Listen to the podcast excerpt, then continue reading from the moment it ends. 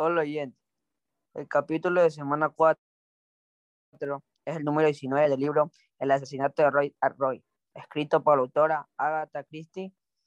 Espero disfruten el capítulo y gracias por su atención. Al día siguiente, Raglan me detuvo delante de mi casa cuando regresaba de mis visitas.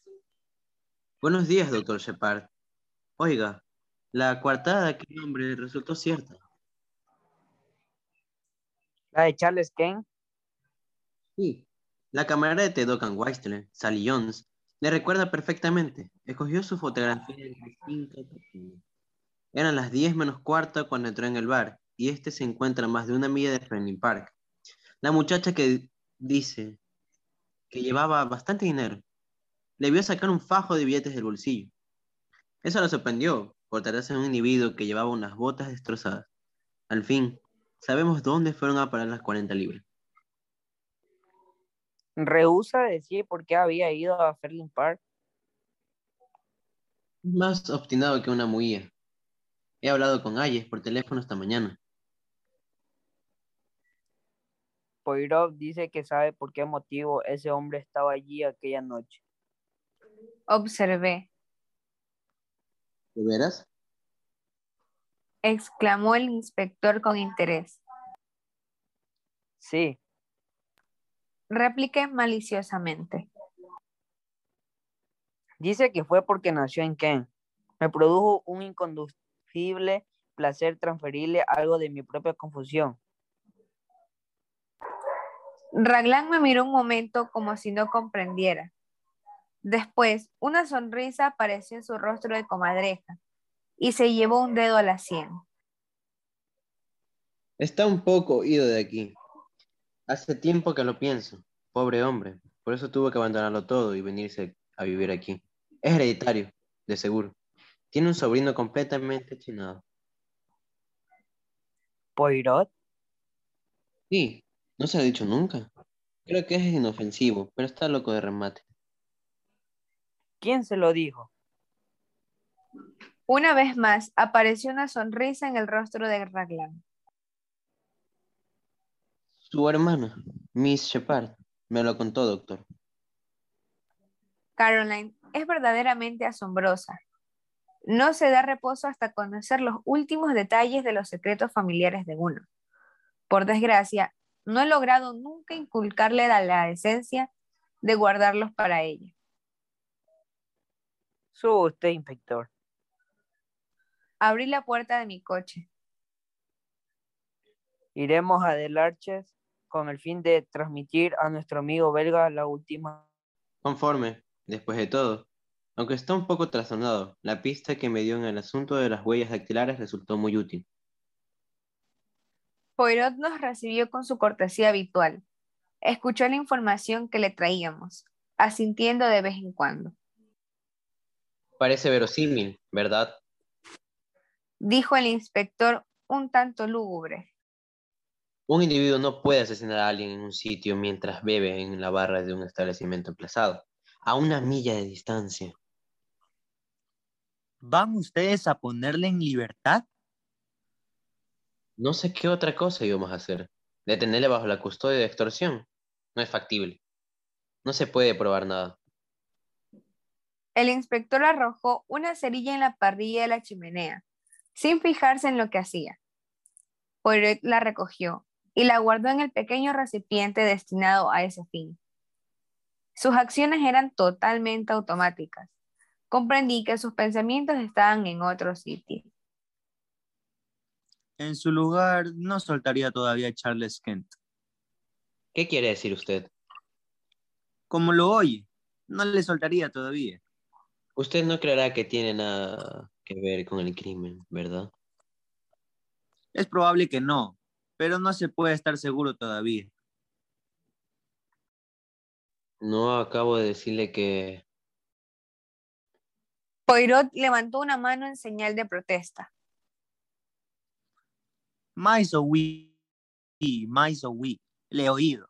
No soy sordo ni tonto, gracias a Dios, pero usted parte de una premisa equivocada. El inspector le miró con indulgencia. No sé por qué lo dice. Mire usted, sabemos que Mr. Ackroyd aún vivía a las diez menos cuarto. Usted mismo lo admite, ¿verdad? Poirot le miró por un momento y después sacudió la cabeza mientras sonreía. No admito nada que no esté comprobado. Tenemos pruebas de sobra. Tenemos la declaración de Miss Flora Ackroyd. ¿De qué dio las buenas noches a su tío? Yo no creo siempre lo que una señorita me dice, aunque sea encantadora y hermosa. Pero por el amor de Dios, que la veo salir de la estancia. ¡No! Dijo voz de Poirot con decisión.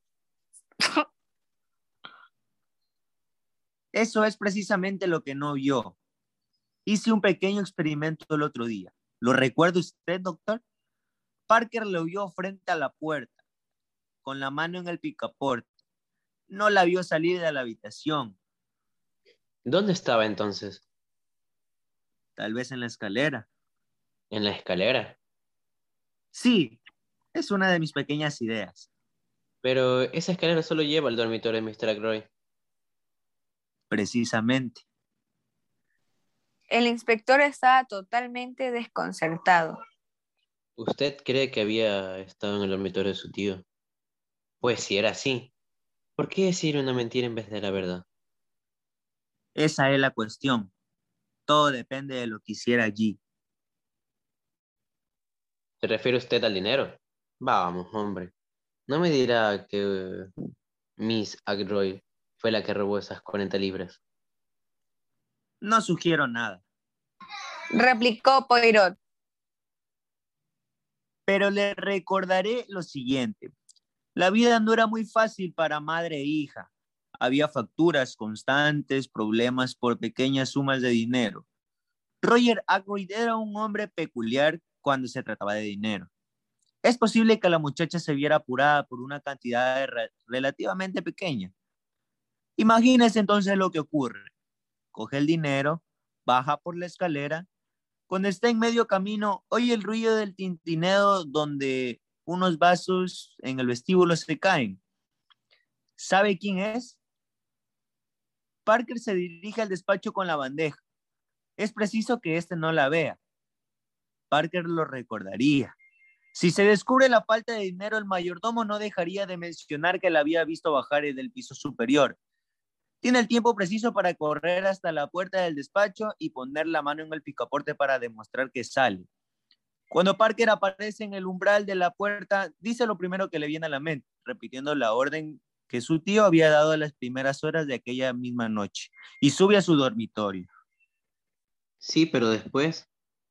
Insistió el inspector. Tuve que comprender la importancia de decir la verdad. Caramba, todo da vueltas en torno a ese punto. Después de eso, Miss Flora se encuentra en una situación algo delicada. Le dicen que la policía está en la casa y que ha habido un robo. Naturalmente, llega a la conclusión de que se ha descubierto el robo del dinero. No tiene otra mejor idea que repetir su historia. Cuando se entera de que su tío está muerto, le sobrecoge el pánico.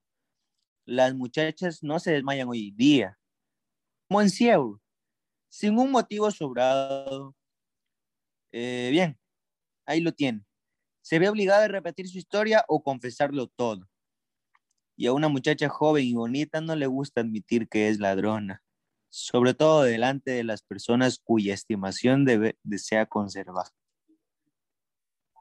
Raglan demostró su disconformidad, dando un tremendo puñetazo en la mesa. No lo creo. Dijo. No es, es, que no es creíble. ¿Y usted ha sabido todo esto desde el inicio? La posibilidad ha estado en mi pensamiento desde el primer día. Admitió Poirot. Siempre he estado convencido de que Matemochi Flora nos ocultaba algo.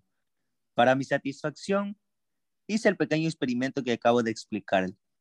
El doctor Shepard me acompañó. ¿Me dijo usted que se trataba de Parker? Observé amargamente.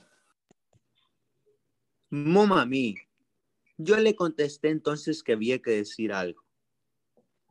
El inspector se levantó. Solo nos queda una cosa por hacer. Declaró. Debemos hablar con la muchacha. ¿Me acompaña usted a Friendly Park, Mr. Poirot?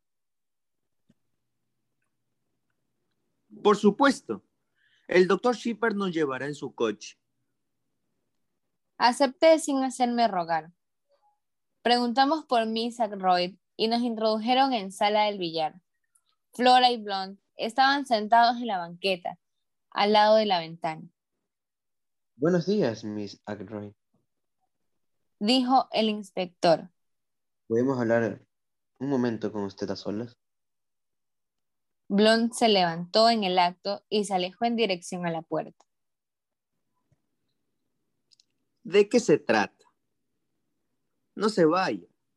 Comandante Blond, puede quedarse, ¿verdad?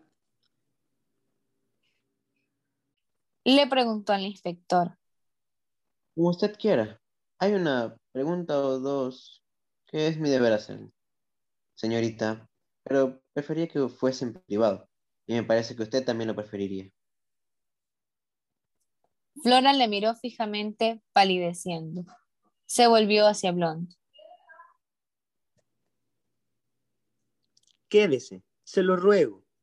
Sea lo que fuere lo que el inspector tiene que decirme, deseo que lo oiga. Raglan se encogió de hombros. Puesto que usted empeña. Bien, Miss Arroy. Mr. Poirot, aquí presente. Acabé de sugerirme algo. Dice que usted no estuvo en el despacho el viernes por la noche, que no dio las buenas noches a Mr. Ackroyd y que bajaba la escalera que lleva al dormitorio de su tío cuando oyó a Parker atravesar el vestíbulo. La mirada de Flora se posó en Poirot. Este le hizo una señal afirmativa. Mademoiselle, el otro día, cuando estábamos sentados en torno a la mesa, le imploré que se mostrara franca conmigo. Lo que uno no dice a Papa Poirot, él lo descubre. Era eso, ¿verdad? Mire, le facilito la contestación. ¿Tomó usted el dinero, sí o no? ¿El dinero? Repitió Blond severo. Hubo un silencio que duró un minuto. Flora se levantó. Monsieur Poirot, tiene razón. Confesó finalmente. Tomé el dinero. Robé. Soy una ladrona. Sí, una vulgar ladrona. Ahora ya lo saben. Me alegro de que se sepa. Estos últimos días han sido una pesadilla. Se sentó bruscamente y escondió el rostro entre las manos. Habló con voz ahogada por los dedos. No saben lo que mi vida ha sido desde que vine aquí. Deseaba cosas, hacía planes, mentía, hacía trampas, amontonaba las facturas, prometiendo pagar. Oh, me odio, cuando pienso en ello. Eso es lo que nos ha, lo que nos ha unido a Ralph y a mí. Ambos éramos débiles. Le comprendí y le tenía lástima porque en el fondo soy igual que él. No éramos bastante fuertes para luchar. Somos débiles, unos seres despreciables. Lanzó una ojeada a Blond y de pronto dio una patada en el suelo. ¿Por qué me mira de ese modo? Como si no pudiese creerlo. Puedo ser una ladrona, pero cuando menos, ahora digo la verdad. Ya no miento. No pretendo ser la clase de muchacha que a usted le gusta. Joven, inocente y sencilla. Tanto me da si usted no quiere volver a verme nunca más. Me odio, me desprecio, pero usted tiene que creer una cosa. Si el decir la verdad hubiese ayudado a Ralph, hubiera hablado. Sin embargo, he sabido desde el principio que eso no le ayudaría, que haría sospechar todavía más de él.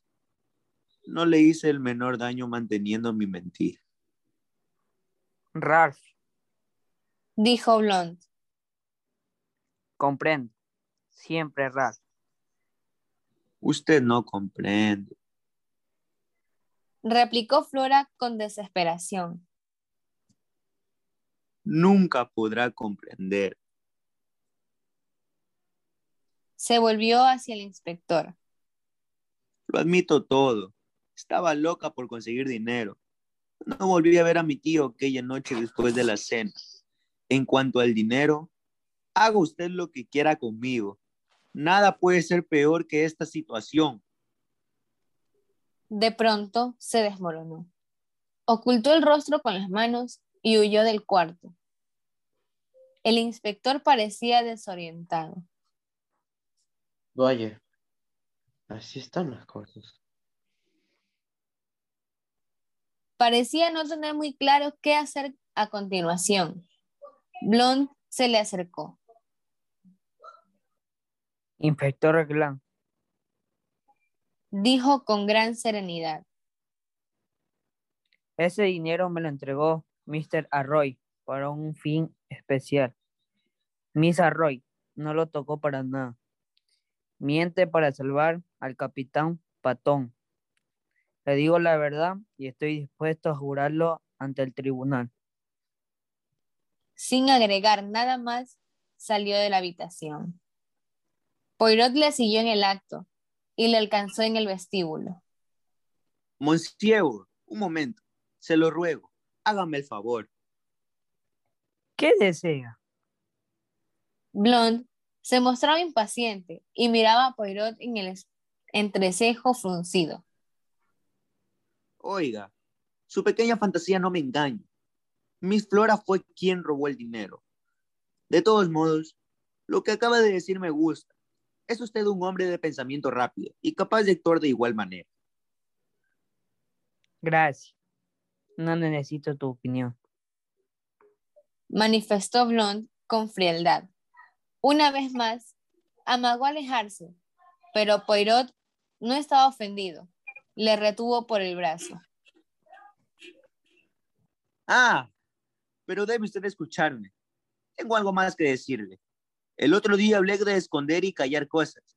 Pues bien, hace tiempo me he dado cuenta de lo que usted calla.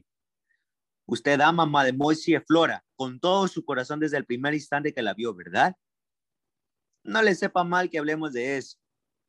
¿Por qué creen que en Inglaterra que al mencionar el amor se descubre un secreto vergonzoso? Usted quiere a Miss Flora y desea esconder el hecho ante la gente. Muy bien, pero escucha el consejo de Hércules Poirot. No se lo esconda usted a ella. Blond mostraba su agitación mientras Poirot hablaba, pero las últimas palabras de este le dejaron clavado en el sitio. ¿Qué quiere decir? Murmuró con osquedad. Usted cree que ella ama al capitán Patón, pero yo, Hércules Poirot, le digo que no es así. Mademoiselle Flora aceptó al capitán Patón con el fin de complacer a su tío y porque veía en el matrimonio una puerta de escape de su vida que se iba haciéndole insoportable. Le apreciaba. Había simpatía y comprensión entre ellos, pero amor no. No es al capitán Patón a quien ama Mademoiselle Flora. ¿Qué demonios quieres decir? Vi el rubor debajo del bronceado. Ha estado usted ciego, Moncio. Ciego. La pequeña es leal. Ralph Patton es sospechoso y su honor le dicta permanecer fiel. Yo pensé que era hora de pronunciar unas palabras con el fin de cooperar a la buena obra y dije con entusiasmo. Mi hermana me aseguró la otra noche que Flora no había pensado nunca en Ralph como María. Y Caroline no se, equivo- no se equivoca jamás en este caso. Blond no hizo caso de mis intencionados esfuerzos. ¿Cree usted de veras? Se interrumpió. Es uno de los hombres más callados que tienen problemas para traducir sus sentimientos en palabras. Poirot no compartía el mismo defecto. Si usted duda de mí, pregúnteselo a ella, Monsieur. Pero quizá ya no le interese después de ese asunto del dinero. Blond soltó una risita colérica. ¿Cree que lo censuró? Roger fue siempre muy extraño en cuestiones de dinero. La pobrecilla se vio metida en un gran lío y no se atrevió a confesarse. Pobre niña solitaria. Poirot miró pensativamente una puerta lateral. Mademoiselle Flor ha salido al jardín, me parece. Murmuró. Es sí un loco. Bonita conversación la nuestra. Se parece a una de esas obras teatrales de los daneses. Pero usted es un buen hombre, Mr. Poirot. Gracias. Tomó la mano del detective y la apretó de un modo que provocó una mueca de angustia en el belga. Se encaminó a la puerta lateral y salió del jardín. No es ningún tonto, murmuró Poirot, frotándose el miembro dolorido. Solo lo es en amor.